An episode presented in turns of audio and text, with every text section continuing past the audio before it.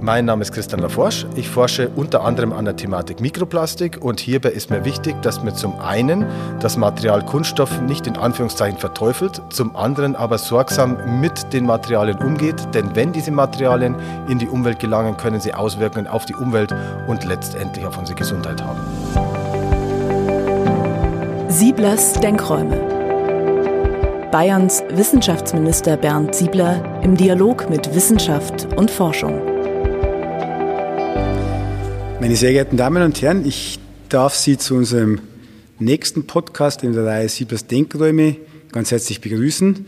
Und als Gast habe ich heute Professor Dr. Christian Laforsch, Inhaber des Lehrstuhls für Tierökologie an der Uni in Bayreuth zu Gast, und zwar zum Thema Plastik, Gefahrenstoffe oder Problemlöser. Lieber Herr Laforsch, Sie sind Zoologe und Ökologe und Inhaber eben des Lehrstuhls für Tierökologie in Bayreuth.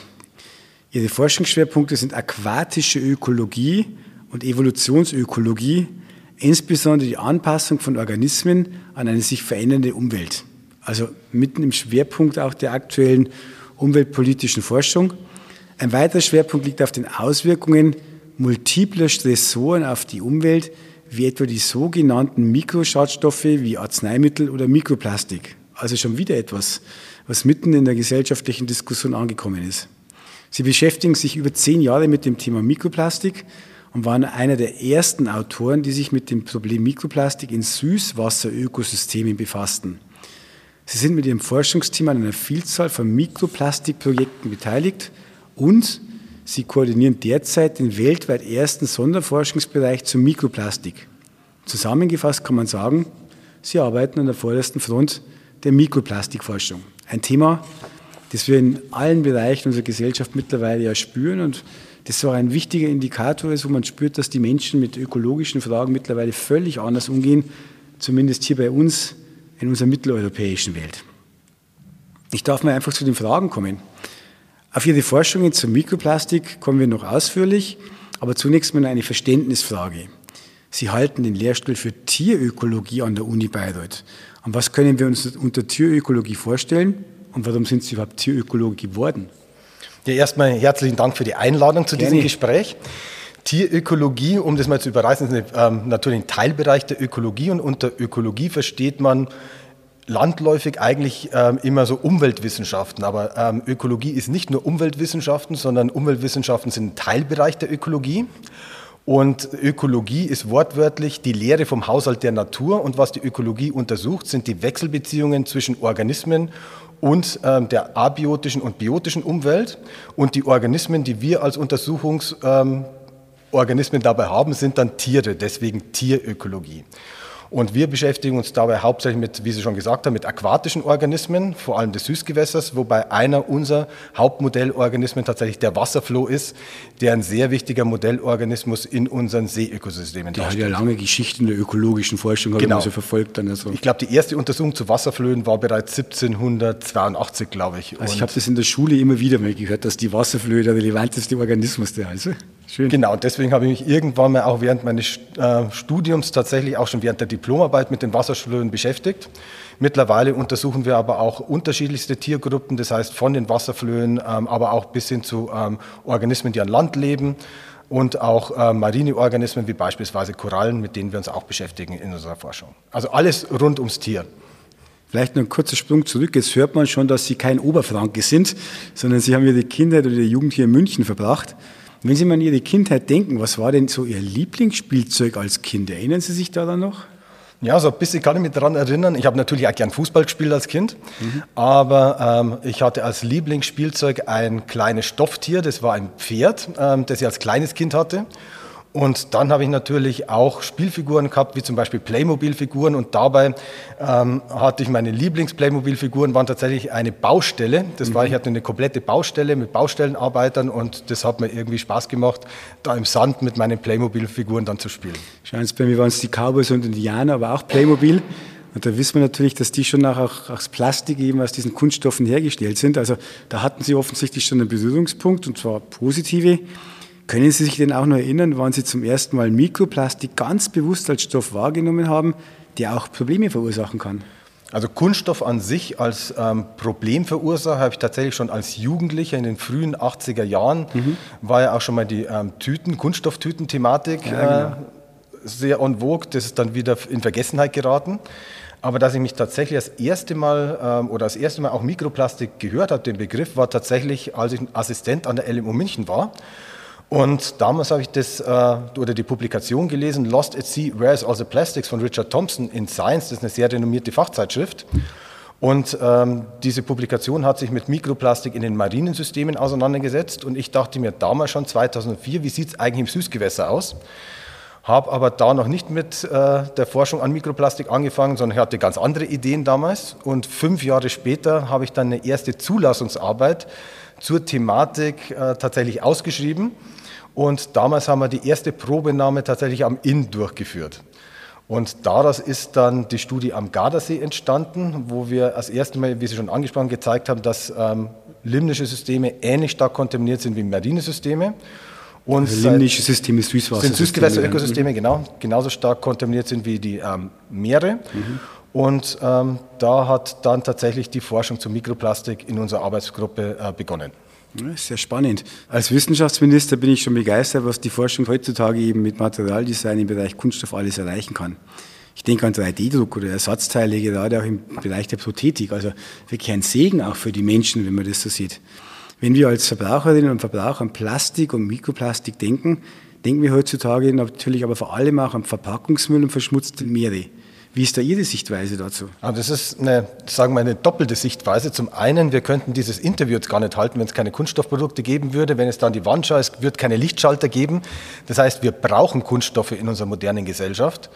Wir haben nur ähm, zu ähm, lang damit ähm, oder zu lange gebraucht, um zu verstehen, dass die Produkte, die wir auch von, für kurze Verwendung ähm, generieren, dass diese Produkte dann, wenn sie unsachgemäß in die Umwelt gelangen, auch Probleme verursachen können. Unsachgemäß, glaube ich, ist ein wichtiges Schlüsselwort. Genau, das ist ein ganz wichtiges Schlüsselwort. Und unsachgemäß sieht man leider überall auf der Welt. Das heißt, egal, ob man jetzt beim, nach dem Grillen auf den Flaucher schaut, ähm, da liegt relativ viel Müll. Oder wenn man ähm, egal ob das in Asien ist oder vor der eigenen Haustür, es gibt überall unsachgemäß entsorgten Müll und gerade die Pandemie zeigt wieder, wie sorglos wir ab und zu mit Müll umgehen. Das heißt, die Artenschutzmasken, die wir nicht mehr brauchen, sieht man sehr häufig leider Gottes auf der Straße. Und das ist das Problem, das eigentlich seit den ähm, 60er Jahren gibt, dass wir mit diesem Kunststoffmüll nicht sachgemäß umgehen. Und das ist auch, was Sie angesprochen haben, der Verbraucher sieht dabei hauptsächlich eigentlich den Verpackungsmüll. Aber die Thematik ist sehr vielschichtig. Das heißt, es ist eben nicht nur der Verpackungsmüll und dieser Verpackungsmüll gelangt auch nicht nur in die Weltmeere, sondern das Problem beginnt wirklich vor unserer Haustür. Das heißt, egal ob ich jetzt ähm, hier vom Ministerium ähm, nach Mikroplastik forschen würde oder auf unseren ähm, Agrarflächen, die natürlich für die Nahrungsmittelproduktion zuständig sind, oder selbst wenn ich die Luft jetzt analysieren würde, die wir jetzt atmen, ich würde überall Mikroplastik finden. Und deswegen findet man es leider überall äh, und nicht nur in den Weltmeeren. Das heißt, es ist ein Problem, das tatsächlich vor unserer eigenen Haustür äh, beginnt. Und Schweizer Kollegen haben mittlerweile hochgerechnet, dass an Land wahrscheinlich 40 Mal mehr Plastik zu finden ist als in den Weltmeeren. Das heißt, wie es mittlerweile so dargestellt wird, das ist ein ähm, Problem für die Weltmeere, dass es wirklich immer dort landet, ist es eigentlich nicht, sondern das beginnt wirklich vor unserer eigenen Haustür. Außerdem, wenn man ähm, von der Thematik Mikroplastik spricht, muss man ähm, sich immer vor Augen halten, dass es dabei nicht nur um die Gesundheit der Umwelt, sondern eben auch um die menschliche Gesundheit geht. Das ist eigentlich schon eine erschreckende Perspektive. Auf der einen Seite braucht man die Kunststoffe eben, wenn ich an die Prothetik denke, also auch Problemlöser und Hilfestellungen. Auf der anderen Seite eben dann dieser unbedachte Umgang. Und ähm, ich bin bei mir zu Hause an der Isar auch unterwegs, dann, naja, sagen wir mal so, die sauberen beim Grillen sollten jetzt halt einfach wieder mitnehmen. Das wäre eigentlich das Einfachste. Sei es drum, das werden wir leider immer wieder mal haben, dann so aufgeklärt sind dann doch nicht alle, vor allem wenn Alkohol dann im Spiel ist. Ja, ja, eben. Aber was läuft denn jetzt letztlich schief im Zusammenhang mit dem Gebrauch von Plastik und die Verbreitung von Mikroplastik? Wo kommen die Dinge her? Ja, auch das ist nicht ganz so einfach ähm, zu beantworten. Das heißt, es kommt natürlich, wie wir schon angesprochen haben, aus dem äh, unsachgemäß entsorgten Müll von den Saubären, ähm, die es äh, irgendwo auf die Straße werfen. ähm, ich glaube, das können wir schon verwenden, den ja, Begriff. Wir beide schon. Wir beide schon, genau. Wir schon keinen Shitstorm kriegen dann dafür. das ist mir egal. Aber es ist natürlich nicht nur der unsachgemäß entsorgte Verpackungsmüll, sondern ist natürlich auch Abrieb aus dem Verkehrsbereich. Mhm. Das sind die Kunststoffe, die in der Landwirtschaft verwendet werden Wenn man allein nur an die Bauindustrie denkt, wie viel Kabel und Rohre dort mhm. geschnitten werden, die sind alle aus Kunststoff. Und ähm, wenn man die mit der Kreissäge schneidet, kann man sich immer vorstellen, wie viel kleine Partikel das da tatsächlich eben in die Umwelt gelangen. Unsere Wandfarbe, die Dispersionsfarben äh, sind Kunststoffe drin. Das heißt, Kunststoffe sind wirklich überall. Und selbst wenn ich ähm, in meinem eigenen Haushalt die ähm, Lauchzwiebeln schneide auf dem Plastikbrett, entsteht dadurch Mikroplastik. Wenn ich eine äh, Glasflasche auf und zu mache mit einem Kunststoffdeckel, entsteht Abrieb. Das heißt, ähm, wir können den Abrieb von Mikroplastik eigentlich gar nicht mehr so großartig verhindern, weil fast alle unsere alltäglichen Produkte zumindest teilweise aus Kunststoffen bestehen. Und dementsprechend ist die Problematik nicht nur ähm, darin zu sehen, dass Müll unsachgemäß entsorgt wird, sondern eben auch der Abrieb von verschiedenen Produkten, ähm, der dann eben auch leider Gottes in die Umwelt gelangt. Ja, in dieser Forschung untersuchen, jetzt, untersuchen Sie die Auswirkungen von Mikroplastik auf unsere Umwelt. Ist halt einfach da. Also viele Dinge, die Sie beschrieben haben, sind auch oftmals unvermeidbar, weil Flaschen wird man weiter öffnen müssen. Und da sind die Frage von Hygienebereich. Man wird bestimmte Dinge immer schneiden müssen. Die Dosis macht halt wie so oft das Gift. Wie gesagt, Plastik findet sich mittlerweile, vor allem Mikroplastik, überall auf unserer Erde.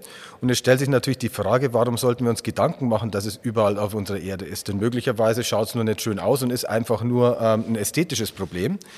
Das ist aber leider nicht so, denn äh, Plastik an sich kann beispielsweise Bodeneigenschaften verändern, was dann wiederum das Wachstum von Pflanzen verändern könnte, was natürlich Auswirkungen auf unsere Nahrungsmittelproduktion dann eben hätte. Äh, zum anderen, warum wir uns aber hauptsächlich Gedanken um die Thematik Mikroplastik machen, ist, dass es Auswirkungen auf Organismen und letztendlich eben auch auf uns Menschen haben könnte. Denn ähm, wir atmen Mikroplastik mit der Luft ein, wir verschlucken Mikroplastik zusammen mit unserer Nahrung. Und es ist gezeigt worden, dass diese Mikroplastikfragmente beispielsweise unsere Darmflora, das sogenannte Darmmikrobiom, verändern kann. Und unsere Darmflora, das Darmmikrobiom ist sehr wichtig, was die Aufnahme von Nährstoffen betrifft oder eben auch was ähm, unser Immunsystem betrifft. Und eine Veränderung von, der, von dem Darmmikrobiom könnte dann eben auch negative Auswirkungen auf Organismen, aber auch auf uns Menschen haben. Ein weiterer Aspekt, den man dabei bedenken muss, ist, dass äh, je kleiner diese Mikroplastikpartikel sind, und ich habe ja vorher schon angesprochen, Mikroplastik ist nicht gleich Mikroplastik, sondern es gibt unterschiedliche Größen und unterschiedliche Formen, die auch unterschiedliche Chemikalien beinhalten. Zum einen könnten diese Chemikalien natürlich eben auch schädlich auf unseren Körper wirken, die sogenannte Additive. Aber je kleiner diese Partikel sind, umso höher ist die Wahrscheinlichkeit, dass diese Partikel auch vom Verdauungstrakt beispielsweise ins Gewebe übergehen könnten und dort dann zu entzündlichen Reaktionen führen könnten. Und neue Studien von uns haben gezeigt, dass Mikroplastikpartikel, die sich in der Umwelt befinden und dann in den Verdauungstrakt gelangen, ähm, eine höhere Wahrscheinlichkeit haben, von Zellen in das Gewebe eingeschleust zu werden. Und welche Auswirkungen das, das hat, daran forschen wir eben auch in unserem Sonderforschungsbereich gerade im Moment. Was sind jetzt dann Ihre aktuellen Forschungsprojekte, an denen Sie gerade arbeiten? Bewusstseinsbildung ist das eine, das haben Sie gerade schon geschafft bei mir, weil vieles war mir da nicht klar. Aber was machen Sie sonst noch? Ja, wir haben sehr mannigfaltige Projekte. Das heißt, wir entwickeln Methoden, um Mikroplastik in der Umwelt zu detektieren. Weil man stellt sich das relativ einfach vor. Man geht dort raus und ähm, zählt dann die Mikroplastikpartikel, die man findet.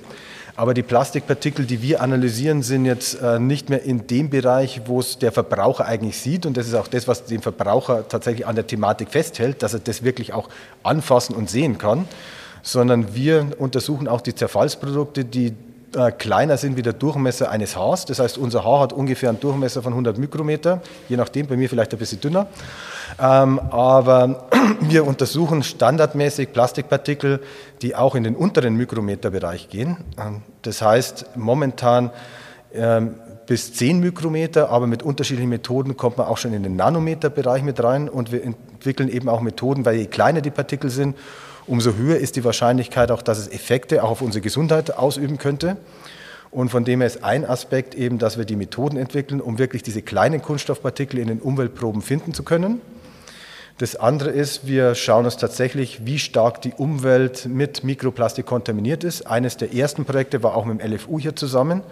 Eine ähm, mehr oder weniger sondierende Untersuchung, wie viel Plastik wir in den Flüssen in Bayern und auch in den Seen in Bayern finden. Und mittlerweile sind wir eher darauf spezialisiert, eben auch zu untersuchen, wie viel Plastik findet man beispielsweise in Komposten, Gärresten, auf Agrarflächen, aber auch in der Luft, in die wir einatmen. ähm, und vor allem, welche Kunststoffarten das wir einatmen, welcher Größe das, äh, diese Kunststoffpartikel sind. Und wir untersuchen natürlich auch die Effekte von diesem Mikroplastik von der molekularen Ebene bis hin zum Ökosystem.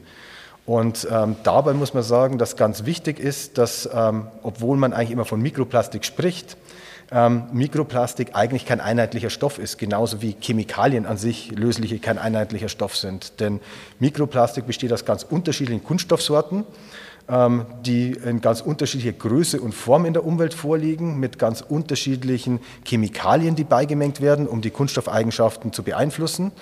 Und alle Kunst Mikroplastikpartikel haben auch andere Oberflächeneigenschaften. Und nur manche dieser Eigenschaften können für die schädigenden Effekte verantwortlich sein und manche eben nicht. Und genau das ist auch das Ziel von unserem Sonderforschungsbereich in, an der Uni Bayreuth zu Mikroplastik. Ähm, dabei untersuchen wir zum einen, wie entsteht aus großen Plastikfragmenten tatsächlich Mikroplastik?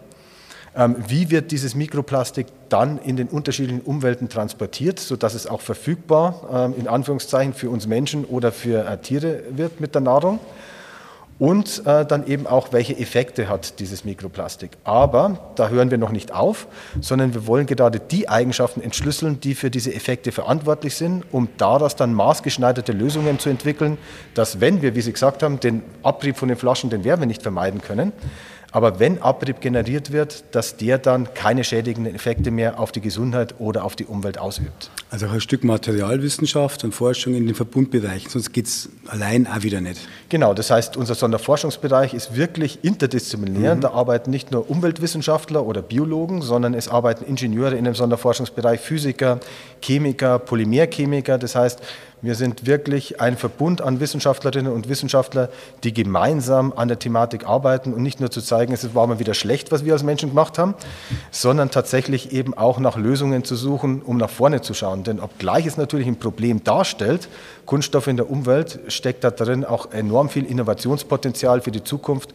um wirklich nachhaltigere Lösungen dann eben auch zu generieren. Aber wir merken jetzt, ist das schon, wir haben jetzt eine ganze Reihe von diesen Podcast schon produziert und alle landen mal irgendwo bei der Stelle, dass viel Innovationen bei, bei, bei fächerübergreifenden Strukturen zustande kommt, weil natürlich die, die Spezialkenntnis der eigenen äh, Wissenschaft, der eigenen Methode entscheidend ist, sonst kann man mit den anderen kommunizieren. Man muss aber eben auch mit den anderen kommunizieren, um komplexe Probleme angehen zu können. Genau, und das war auch ähm, eigentlich der große Vorteil an der Universität Bayreuth. Ähm, ab meiner Berufung an der Universität Bayreuth habe ich den Herrn Greiner als Polymerchemiker kennengelernt und äh, dabei haben wir gleich ähm, eigentlich uns überlegt, dass das, was äh, er als Polymerchemiker entwickelt, ähm, nie untersucht wird, ob das möglicherweise dann, wenn es unsachgemäß in die Umwelt äh, gelangt oder generell in die Umwelt gelangt, auch schädigende Effekte hat. Und seit dieser Zeit arbeiten wir wirklich Hand in Hand um äh, Materialien eben auch zu entwickeln, die dann wirklich keinerlei schädigende Effekte mehr auf die Umwelt haben. Also bereits bei der Genese eines neuen Stoffes, eines neuen Materials,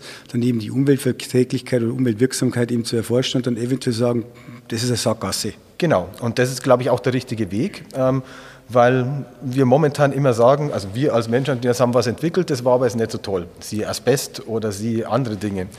Ähm, und von dem her muss tatsächlich ähm, ab der Entwicklung der Materialien tatsächlich eben auch schon eine Verschränkung zwischen den mhm. Umweltwissenschaften und den Ingenieurwissenschaften und den Materialwissenschaften da sein, um diese Sackgassen, die Sie angesprochen haben, eben nicht zu gehen. Ich habe die großartige Geschichte von Winston Churchill zum Zweiten Weltkrieg gelesen und irgendwie auf Seite 918 kommt dann das, die Analyse, warum die britischen Soldaten in den äh, Dschungelkriegen in Südostasien so erfolgreich waren.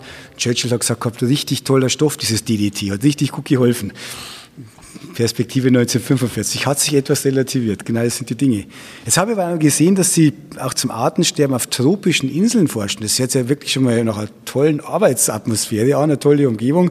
Aber wie können wir uns diesen Alltag als Forscher dann auf, auf, so, auf so einer tropischen Insel vorstellen? Ja, das klingt äh, erstmal natürlich wie Urlaub, mhm. ist es aber nicht. Ähm, das heißt, ähm, die Arbeitsbedingungen auf so tropischen Inseln sind meistens sehr spartanisch. Das heißt, die Wissenschaftlerinnen und Wissenschaftler sind alle in einer Gemeinschaftsunterkunft. Na, jetzt ist ein bisschen eine Heldengeschichte, oder? Ja, nein, nein, nein, nein, das ist schon so. Ähm, das heißt, das war nicht das Erste, was, was wir da gemacht haben. Und okay. wir sind äh, dabei, äh, die Untersuchung, die wir durchgeführt haben, ist auf den Malediven. Klingt mhm. jetzt auch wie eine Urlaubsinsel und jeder hat bestimmt vor Augen diese schönen Bungalows mit Tolle Palmen, Hotels. weiße Sandstrände. Wir sind, wir sind aber auf einheimischen Inseln stationiert mhm. und äh, da ist man froh, wenn man ein kleines Stückchen noch am Strand findet mit Palmen. Und da ist es tatsächlich so, dass wir das Tageslicht ausnutzen, um von ähm, Sonnenaufgang bis zu Sonnenuntergang in der kurzen Zeit, die wir zur Verfügung haben, die Daten aufnehmen. Natürlich ist es auch eine schöne Umgebung, das will ich gar nicht abstreiten, aber es ist nicht so ähm, toll, wie man sich das jetzt erstmal vorstellt. Und es ist schon nur eine gewisse Zeit, die man zur Verfügung hat und man muss da schon richtig ranklotzen um die Daten aufzunehmen. Sie hatten vorhin erzählt, dass in den, auf den Malediven eben unterschiedliche Inseltypen sozusagen vorkommen, wo agrarisch gearbeitet wird, industriell gearbeitet wird. Da können Sie sicherlich viele unterschiedliche Daten erheben in Ihrem, für Ihre Forschungen. Ja, das ist auch das Ziel von dieser Forschung ähm, und deswegen sind wir auf, auf den Malediven, weil die Malediven sozusagen ein gutes Freiluftlabor darstellen. Mhm weil man unterschiedliche ähm, Stressoren, die vom Menschen ausgehen, auf unterschiedlichen Inseln untersuchen kann auf das Ökosystem. Das heißt, wir haben Inseln, wie Sie angesprochen haben, die jetzt nur als reine Industrieinseln fungieren. Wir haben Inseln, wo ähm, die normale Siedlung, ähm, das heißt die ortsansässige Bevölkerung dort ähm, ihren Tätigkeiten nachgeht. Es gibt reine Touristeninseln, sodass man dann die Auswirkungen von Tourismus, von den Auswirkungen von genereller Besiedlung voneinander trennen kann. Und das ist das Schöne an den Malediven, dass man wirklich ein Freiluftlabor hat mit vielen schönen kleinen Replikaten, auch unbewohnte Inseln, die man dann als äh, Vergleich, als Kontrolle dann hernehmen kann, sodass das ein sehr gutes Freiluftlabor darstellt. Also ich lerne die Malediven ein echtes Reallabor. Die Malediven sind in dem Fall ein Reallabor, genau.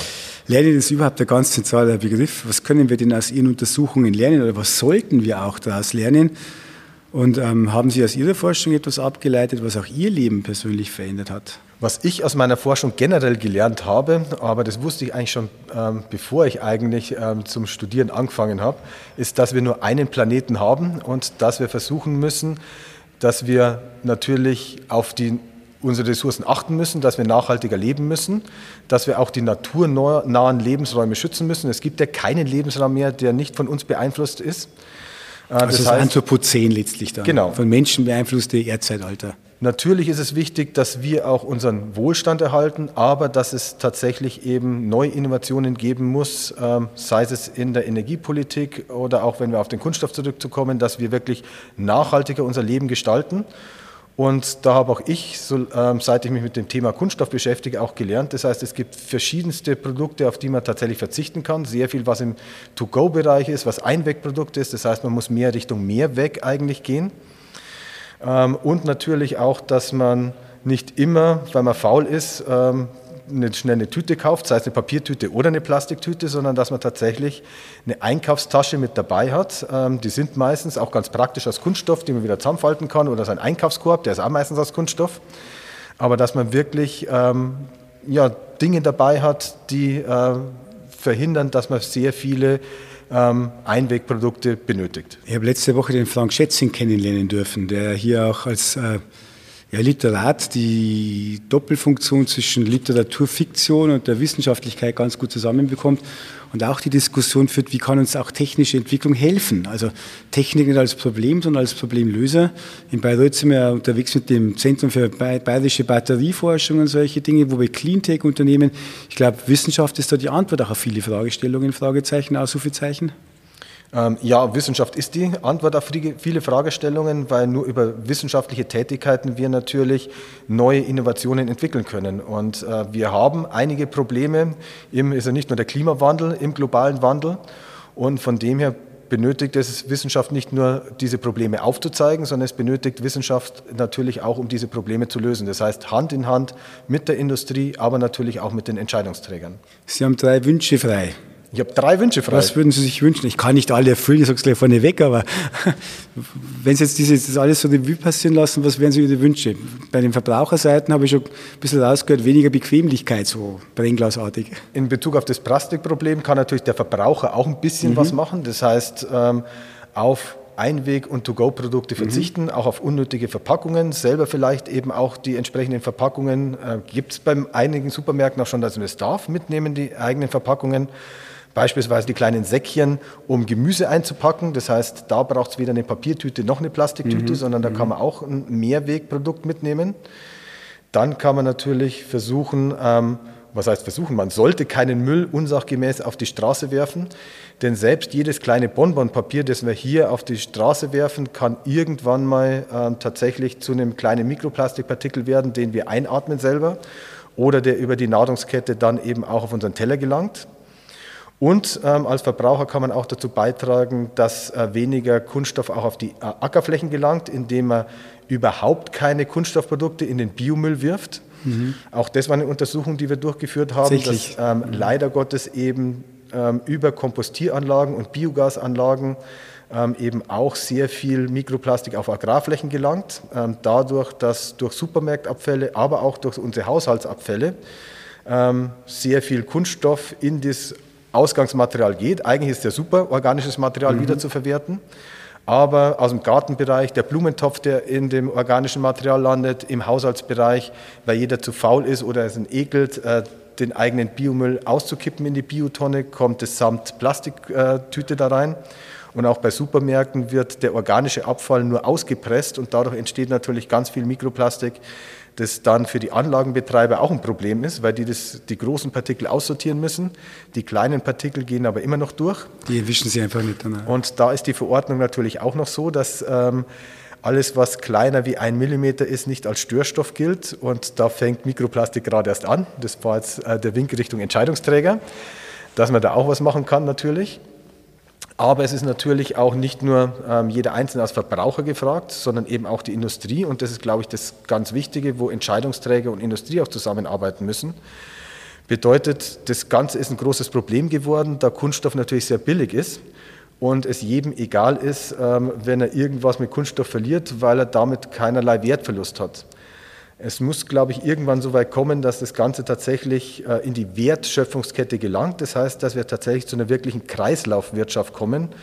Ähm, bedeutet, dass die Produkte, die natürlich für kurze Zeit hergestellt worden sind, dann auch wieder eingesammelt werden und ihrer ursprünglichen, ähm, ja, ihren ursprünglichen Nutzen auch wieder zur Verfügung gestellt dann werden. Also ein klares Plädoyer einerseits wieder die, der Bequemlichkeit, der gedanklichen Faulheit, würde ich auch mal sagen, wenn man einfach gedankenlos das Zeug wegschmeißt. Ähm, ich glaube, das ist ein ganz wichtiger Appell jetzt am Ende unseres Gesprächs, weil es viele Dinge, die im Kleinen und im Großen eben zusammenspielen, Rolle spielen. Äh, eigenes Verbraucherverhalten, politische Weichenstellungen, industriepolitische Vorgaben. Es war mir jetzt nicht klar, dass die Dinge ausgepresst werden und ähm, weil es halt einfach für die Abläufe easy ist. Also herzlichen Dank für diese Bewusstseinsbildung, die wir unbedingt brauchen, wenn wir unseren Kindern und Kindeskindern eine funktionierende Welt weitergeben wollen. Und das muss letztlich die Verantwortung sein, die wir gemeinsam haben.